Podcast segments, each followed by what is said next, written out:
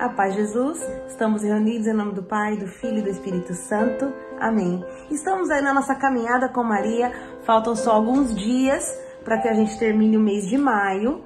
E eu quero terminar esse mês falando um pouquinho dos dogmas de Nossa Senhora. Já vivemos e contemplamos e meditamos nas suas virtudes, nas suas dores, na sua vida, no seu exemplo. E eu quero então é, compartilhar com vocês um pouquinho do catolicismo, da doutrina maravilhosa, rica da nossa igreja. É uma igreja tão cheia de, de, de tesouros que muitos católicos não conhecem, né? E vivem uma fé rasa, muito superficial. E ainda mais agora com essa onda das pessoas se consagrarem a Nossa Senhora, o que é importantíssimo e você deve fazer, ótimo mas nós temos que ter a verdadeira razão por que nós fazemos isso.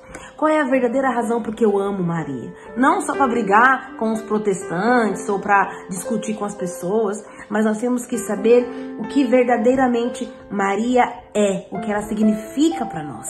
Amém? É, nós amamos Maria por aquilo que ela significa, por aquilo que ela verdadeiramente significa para a Igreja Católica. Então, o que é isso?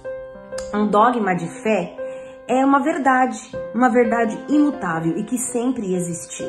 A igreja, ela promulga um dogma, ela proclama um dogma quando esse dogma é colocado em dúvida.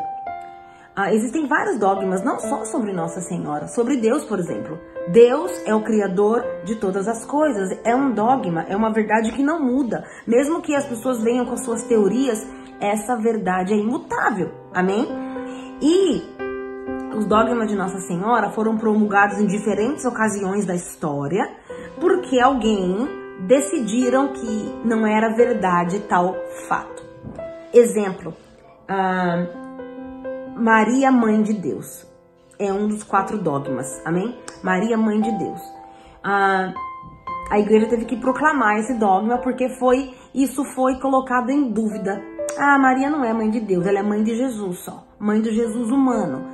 É claro que Maria gerou Jesus humano no seu ventre, mas diz a palavra de Deus em João 1, né, quando ele diz: ah, O Verbo se fez carne e habitou entre nós, o Verbo era Deus, estava com Deus e se encarnou no, na, no ventre de Nossa Senhora, a segunda pessoa da Santíssima Trindade. É claro que se Maria ela é mãe só do Jesus humano, então nós vamos cair numa outra heresia que é Jesus, enquanto na terra, não é Deus.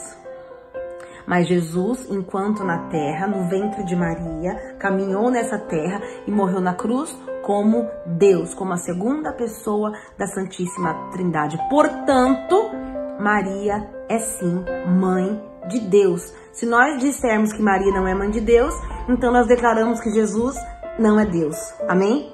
Por isso que a igreja é muito sábia e com a sua autoridade, a autoridade dada por Jesus para a igreja, para o magistério da igreja, é, promulga então o dogma Maria, Mãe de Deus. Maria é sim Mãe de Deus. E olha só, quando nós já até lemos esse esse esse versículo, essa passagem, que quando Nossa Senhora visita Santa Isabel, o que que ela diz?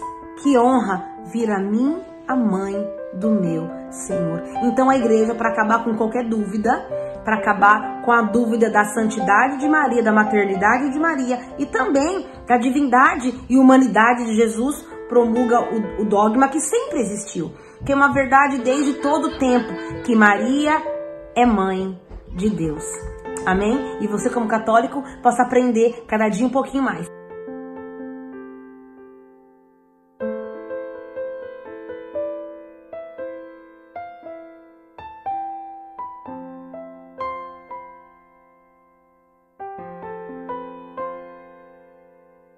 Aí nós vamos falar sobre mais três dogmas. Falamos do primeiro, que a, depois nós vamos falar sobre a virgindade perpétua de Nossa Senhora, a Assunção de Nossa Senhora e a sua Imaculada Conceição. Então vão ser quatro dogmas, eu vou falar mais dois amanhã e mais um semana é, no último dia e um pouquinho sobre Nossa Senhora de Pentecostes. Amém? Deus te abençoe, meu querido. Até amanhã, se Deus quiser.